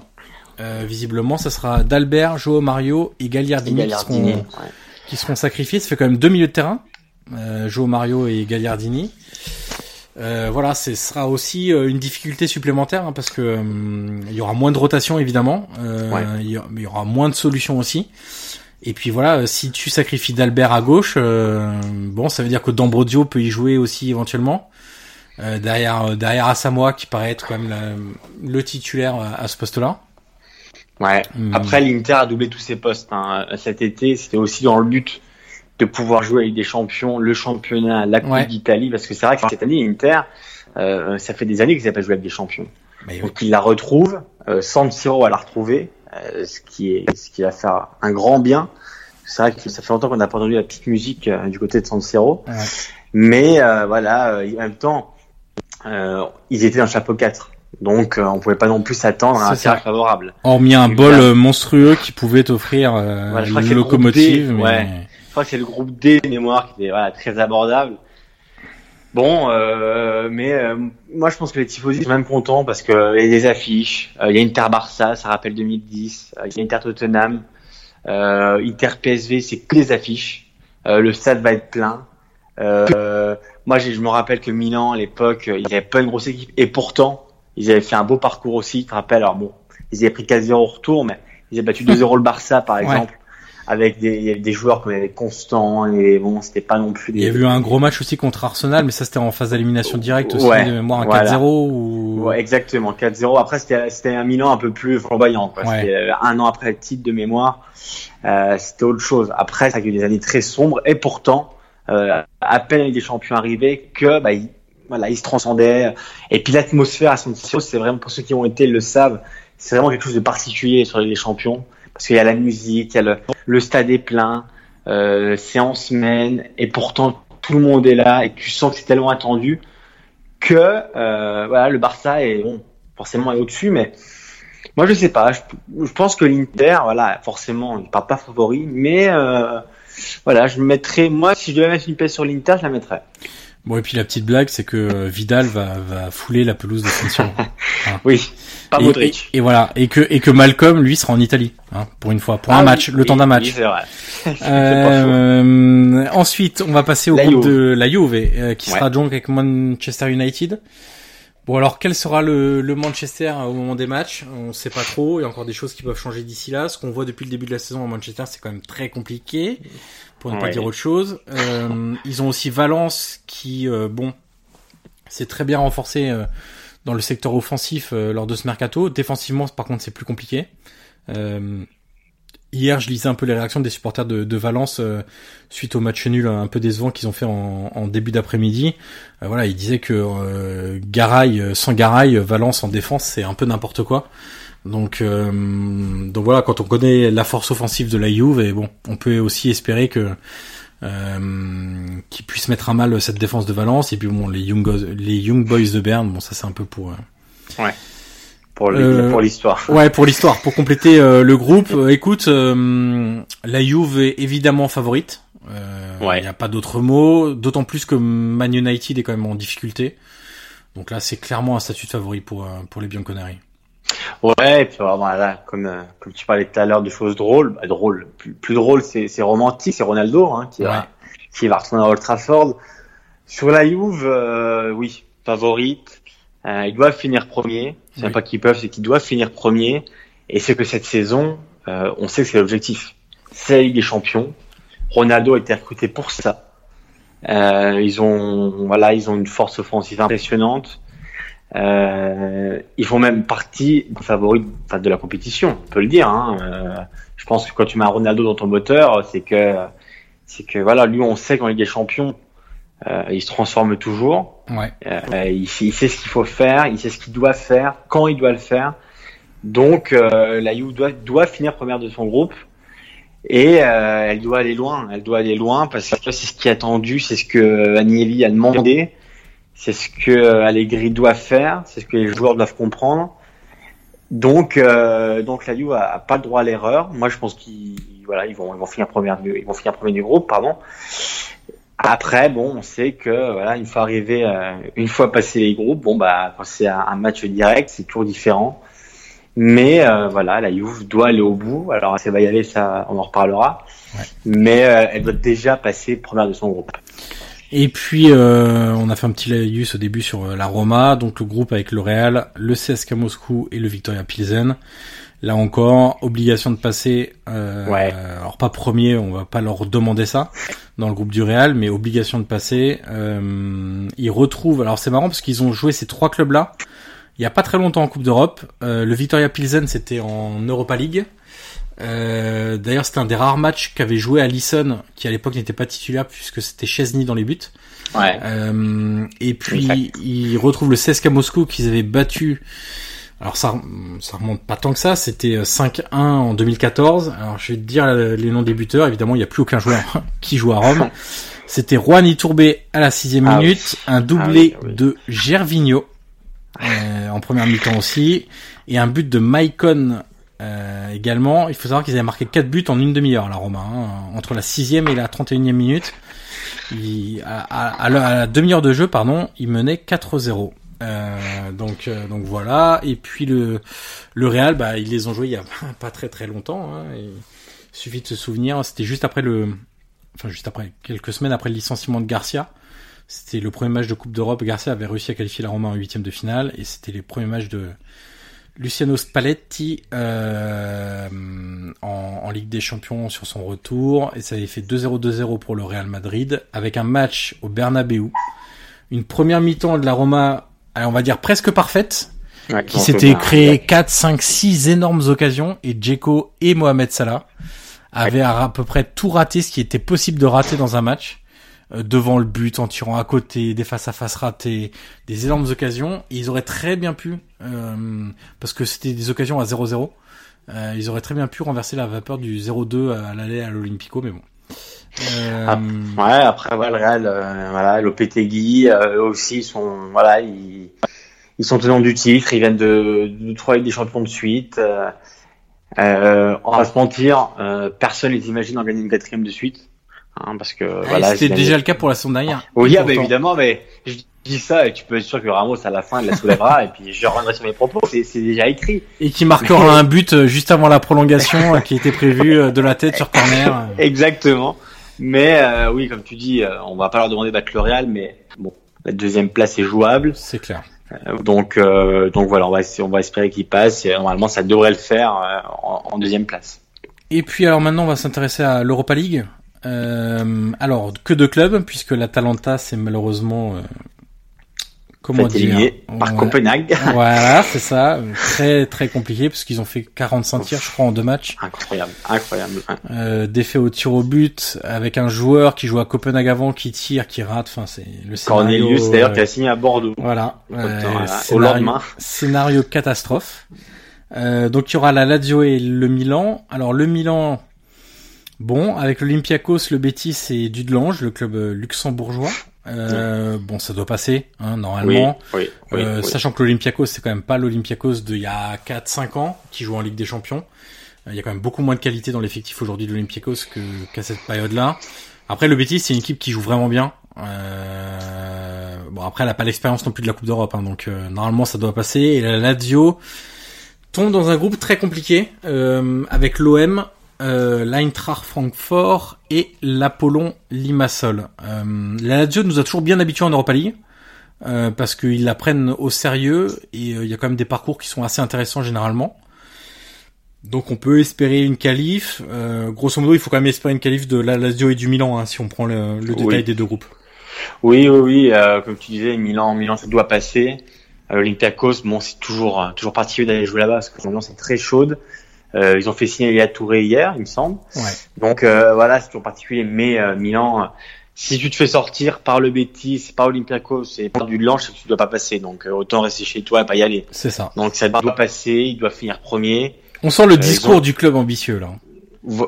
Oui, oui, et en plus, euh, ça, ça, ça, l'Europa League, ça t'apporte en plus la Ligue des Champions au bout. Ouais. Donc l'année dernière, c'était une ambition qui a pas été réalisée après un match à Arsenal. Voilà, bon, c'était un peu particulier, par 3-1, mais ils ont l'occasion pour euh, Emmanuel Calhanoglu. Il y a un penalty qui est inventé par Well, enfin, qui, qui est ciblé par l'arbitre sur Welbeck, on se rappelle, qui était vraiment vraiment injustifié. Donc Milan, euh, c'est aussi un des favoris de la Ligue Europa, faut pas se mentir.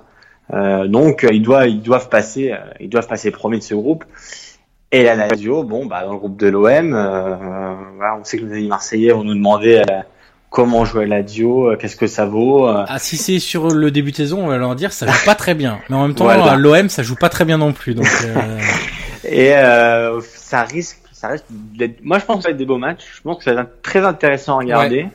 Il y a Simone qui va retrouver l'OM. On se rappelle qu'il avait inscrit un quadruplé dans, les années 2000 si je me souviens bien. mhm. Donc après, on va pas niaiser le match maintenant parce qu'on aura largement le temps d'en revenir la semaine qui précède ou même avant.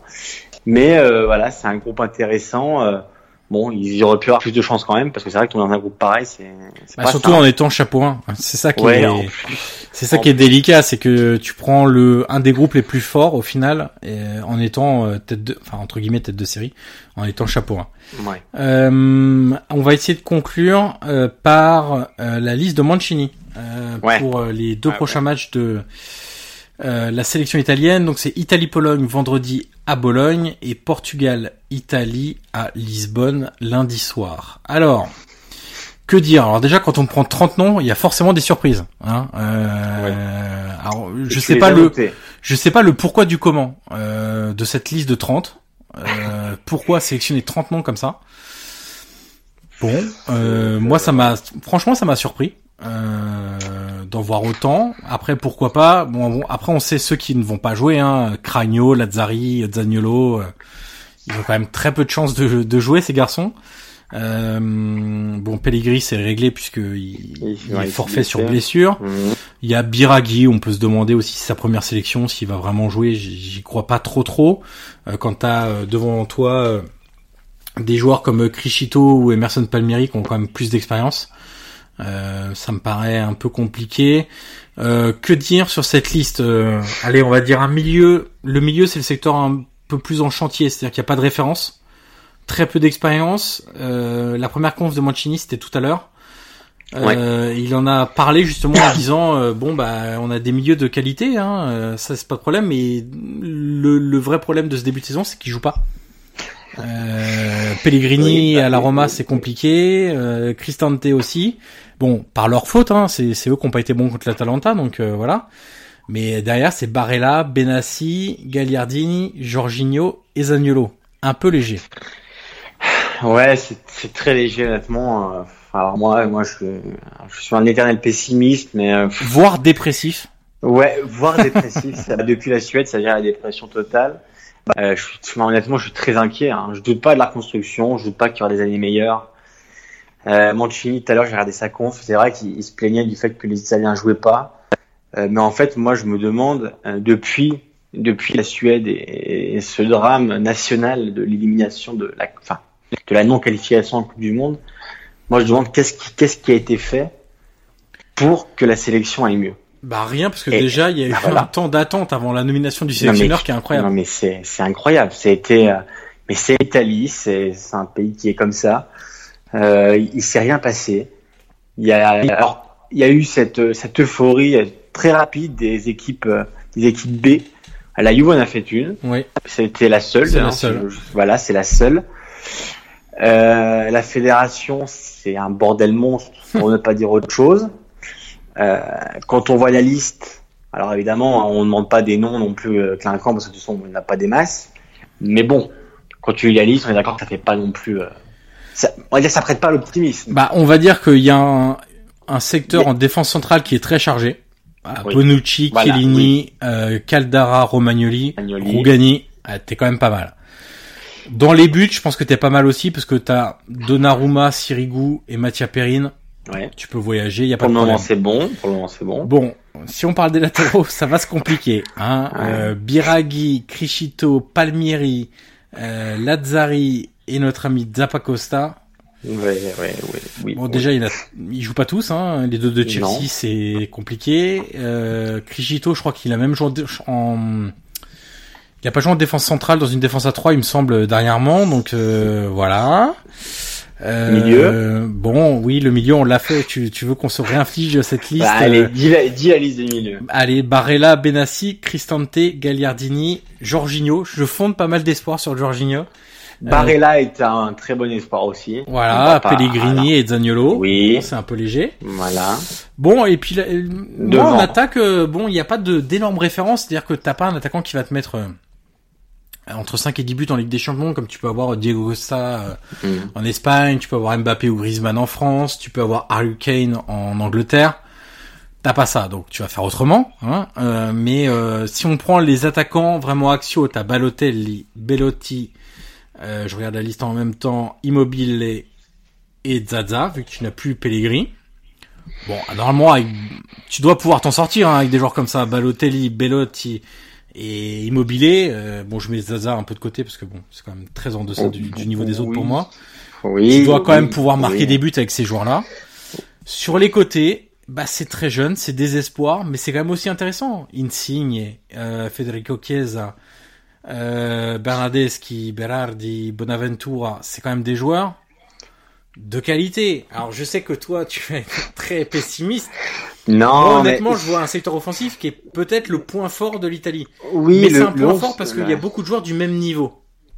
Le 11 titulaire est intéressant si tu m'alignes là, euh, d'autant Donne-moi plus ton que- 11. Là maintenant, là maintenant, je peux pas te le dire parce que euh, j'ai pas réfléchi. Et, euh, ce qu'on fera, c'est que je le donnerai la semaine prochaine. En Ah, plus, tu on vas le donner après le premier match et ce sera de la triche. Non, pendant une semaine, je vais plancher sur le sujet. Allez, je t'en donne un. Vas-y, donne-moi ton 11. Allez. Allez, je te mets Donnarumma dans les buts. Ouais. Euh, bon, les latéraux, Allez, ça me paraît un peu compliqué. Bah, euh, moi, je, je crois que je mettrais Biraghi à gauche et Zappacosta à droite. De toute façon, à droite, t'as pas trop le choix. Allez, France centrale, t'as le choix. Dans le choix, tu mets Bonucci, Bonucci, euh, Chiellini. Bonucci Caldara, Bonucci Romagnoli. Moi, je mets Bonucci, Chiellini. Moi, ça me semble. Chiellini, oui, oui, quand t'as, oui, quand t'as, oui, oui. quand t'as autant de. Autant de jeunes et de, de joueurs inexpérimentés, vaut mieux s'assurer d'avoir. Et d'ailleurs, petite parenthèse, euh, Mancini n'exclut pas de rappeler des Rossi. Hein. Ouais, De il a entendu. euh, Il a dit en gros, j'ai pas besoin de l'appeler pour le voir. Euh, Je le connais. Euh, mais si j'ai besoin de lui, je ferai appel à lui. euh, il voilà. pourra jouer les matchs importants, etc. ouais, attention. Euh, au milieu de terrain, bon, on part sur quoi avec Mancini? On part sur un 4-3-3 Ouais. Milieu à trois, Milieu à Jorginho. 3, Jorginho en régiste, forcément. Ouais. Derrière, moi, je mettrais Lorenzo Pellegrini, euh, qui, moi, je le mets devant Cristante quand même, euh, à l'instant T. Tu as même Bonaventura à la limite. Hein. Moi, je mettrais Bonaventura au milieu de terrain, ouais. Si tu veux le reculer, t'as Bonaventura. donc moi, je mettrais un milieu, Bonaventura. Jorginho, Pellegrini, Bonaventura. Ouais. Ouais. Et, Et puis devant devant, euh, Balotelli, Balotelli dans l'axe ou pas Insigne à gauche. Insigne à gauche qui sera peut ah, il sera peut-être pas capitaine maintenant avec euh, Bonucci, Ouais. Chiellini, je pense pas qu'il soit capitaine. Euh, Et à droite. puis, bah, à droite, à droite, à droite, t'as le choix entre Chiesa et Ah, a- Bernardeschi et Berardi. Le problème, c'est que c'est trois joueurs qui sont capables de coups d'éclat et qui aussi euh, sont transparents pendant 60 minutes. Ouais. Donc, euh, Après, c'est vraiment, c'est vraiment, euh, honnêtement, alors moi qui suis pessimiste, voilà, comme tu dis, c'est vrai que autant, quand je le regarde le jouer, il me donne vraiment cette lueur de, j'ai envie de tout, tout, tout fonder sur lui. Tous mes espoirs sont en lui. Euh, c'est ma lumière, c'est mon guide. Je suis prêt à le suivre. C'est vrai. Euh, voilà. Tu vas fonder un fan club ou une secte, quelque chose Exactement. Chiesa, honnêtement, ça, on peut dire que, est-ce qu'on peut dire que c'est un crack? Je On sais pas, pas crack encore. Pas encore? Non. Bah, pas encore. Moi, ah, j'ai envie que ce, bon, c'est parce que j'ai envie que ça le soit d'un côté. Tu sais qu'il y a un groupe de supporters romains qui s'appelle la Chiesa di Totti. Ah. Et que là, tu pourrais faire la Chiesa di Chiesa. Ah, et pourquoi pas Eh ben, tu sais que tu me donnes des idées, je sais d'y penser. Mais bon, c'est vrai qu'en soi, pour, pour être sérieux, le 11 est pas, est pas moche. Mais moi, en fait, ce qui m'inquiète le plus, c'est tout ce qu'il y a autour. En fait, j'ai l'impression que ça avance pas comme disait Mancini tout à l'heure, c'est un cri, c'est un cri qui, qui lance. Il dit, les Italiens jouent pas. Et euh, c'est un vrai problème. Donc bon, si on s'épilogue maintenant, on va voir pour une demi-heure, on va pas le faire. On en reparlera. Allez, il faudrait un podcast entier pour en parler. Ouais, après, on peut aussi se poser la question de pourquoi il joue pas. C'est aussi que certains répondent pas aux attentes. Évidemment. euh, moi, moi qui suis beaucoup Milan, euh, je vois que tous les jeunes de la Primavera, bah, à part Calabria, qui sont sortis, Cutrone, et Locatelli, il est parti à Suolo. Bon, Cristante, il faut voir ce qu'il donne à la Roma. Euh, c'est pas dit qu'il fasse non plus, euh, qu'il confirme ce qu'il a fait à Talenta, hein, parce que jouer Gasperini, c'est une chose. Euh, jouer à la Roma avec les attentes avec la Ligue des Champions, c'en est une autre. Donc on verra bien. Surtout qu'il jouera pas dans la position où il s'est entre guillemets révélé en plus la saison passée. En plus. Mais c'est vrai que je pense que ça pourrait être intéressant. Tu vois, je te le donne en direct de euh, faire un podcast spécial Italie en invitant euh, voilà euh, quelqu'un qui peut nous en parler, même de la fédération, même si c'est maintenant, je ne saurais même pas qui appeler tellement c'est fouillis. Mais bon, moi c'est vraiment plus autour, c'est le pessimisme, enfin, c'est autour tout ce qui est autour de la nationale qui m'inquiète. Mais en soi, le 11 en soi, comme tu voilà, comme tu dis, est pas moche. Non. Il y, a, y, a, quelque chose à faire. C'est pas euh, l'Italie d'il y a 10 ans, on est d'accord, ça y a pas de problème. Non. Mais il y a quand même de quoi faire avec. Moi, je trouve qu'il y a un groupe quand même de 14-15 joueurs oui, qui est plus que convenable. Mais on peut arrêter cette légende aussi urbaine de dire que euh, l'Italie, euh, l'Italie avait quand même l'équipe pour aller à la Coupe du Monde. Bien sûr. Ils avaient, pas l'équipe pour la gagner, ça c'est une évidence. Mais ils avaient l'équipe pour la, au moins la jouer. Bien sûr. Parce que bon, avec Ventura, c'est parti dans tous les sens. on va pas revenir dessus. Mais euh, oui, il y, a une base. Mais mais il y a un gros mais. On va attendre. Mancini, on va espérer que ce soit l'homme de la situation. C'est encore un autre débat. On va attendre, on va voir. Il y a quand même beaucoup de débats autour de cette équipe. Hein. Et voilà, tu vois. Le sélectionneur, la fédération, les joueurs. Voilà. C'est ça, c'est ça qui me qui m'inquiète. Donc euh, on en reparlera. On va voir, on va voir ce que ça va donner euh, dans les deux prochains matchs contre la Pologne et contre le Portugal. Ouais. Donc, euh, donc ce sera regardé. La Pologne qui était une des grosses déceptions aussi euh, ouais. des derniers mois. Hein. Et ce serait le Portugal sans CR7. Ouais. Donc euh, on va observer ça. Et... Exactement. Donc on, on aura largement, le temps d'en reparler la semaine prochaine. Exactement. D'ailleurs, on fera peut-être le podcast mardi. Je te propose de, de le faire mardi puisque Portugal-Italie aura lieu lundi. ben, donc ce sera plus, plus intelligent de, de ouais. le faire après les deux matchs. Comme ça, on pourra faire un, un gros débrief de ce qui s'est passé du côté de la nationale et Exact. Euh, cette semaine. Parfait. Ok. Bon, bah écoutez, euh, j'espère que euh, tous ces débats vous ont plu. on a été encore plus long que d'habitude, donc voilà. Mais en même temps, vous avez prévenu dès le départ, le programme était hyper chargé. Euh, et encore, on n'a pas fait le thème des internautes cette semaine. Il reviendra la semaine prochaine, mais là, on était vraiment trop. Avec le tirage. Ouais, exactement. Il y avait trop d'actualités à, à, traiter. Euh, N'hésitez pas à nous faire vos retours comme d'habitude. On vous remercie déjà pour tous les retours que vous nous envoyez, qui sont extrêmement positifs. On est très fiers et très très contents. Euh, de voir que ça vous plaît. Euh, N'hésitez pas à faire vos commentaires, à nous poser des questions aussi après les matchs du week-end si vous voulez qu'on qu'on aborde un thème, un sujet spécifique. Euh, N'hésitez surtout pas à nous faire part de, de vos remarques. Euh, vous pouvez évidemment nous retrouver sur SoundCloud et sur iTunes, euh, sur Facebook et sur Twitter. Tout, on est partout, voilà. Euh, pour, faire, pour faire très simple, presque partout. Euh, partout, ce sera bientôt. Euh, et puis, comme d'habitude, on conclut en disant que toi, Guillaume, on peut te retrouver sur Twitter. Guillaume MP. Avec l'alias Guillaume MP. Et puis moi, vous pouvez me retrouver sur l'alias Johan Crochet, tout attaché, sur Twitter. On vous souhaite une bonne semaine internationale. Ne pleurez pas trop ce week-end. Pas la peine de mettre euh, les rappels, euh, regarder le match de 15h, le match de 18h. C'est pas possible, il n'y en aura pas. Euh, donc retenez juste le match de l'Italie contre la Pologne vendredi et le match de l'Italie contre le Portugal lundi prochain. Et on se retrouve donc la semaine prochaine pour débriefer ces deux matchs et puis évidemment pour parler du football italien dans sa globalité. Salut Guillaume. Salut et salut à tous. Imagine the softest sheets you've ever felt. Now imagine them getting even softer over time. That's what you'll feel with Bowl and Branch's organic cotton sheets. In a recent customer survey, 96% replied that Bowl and Branch sheets get softer with every wash. Start getting your best night's sleep in these sheets that get softer and softer for years to come. Try their sheets with a 30-night guarantee. Plus, get 15% off your first order at bowlandbranch.com. Code BUTTERY. Exclusions apply. See site for details.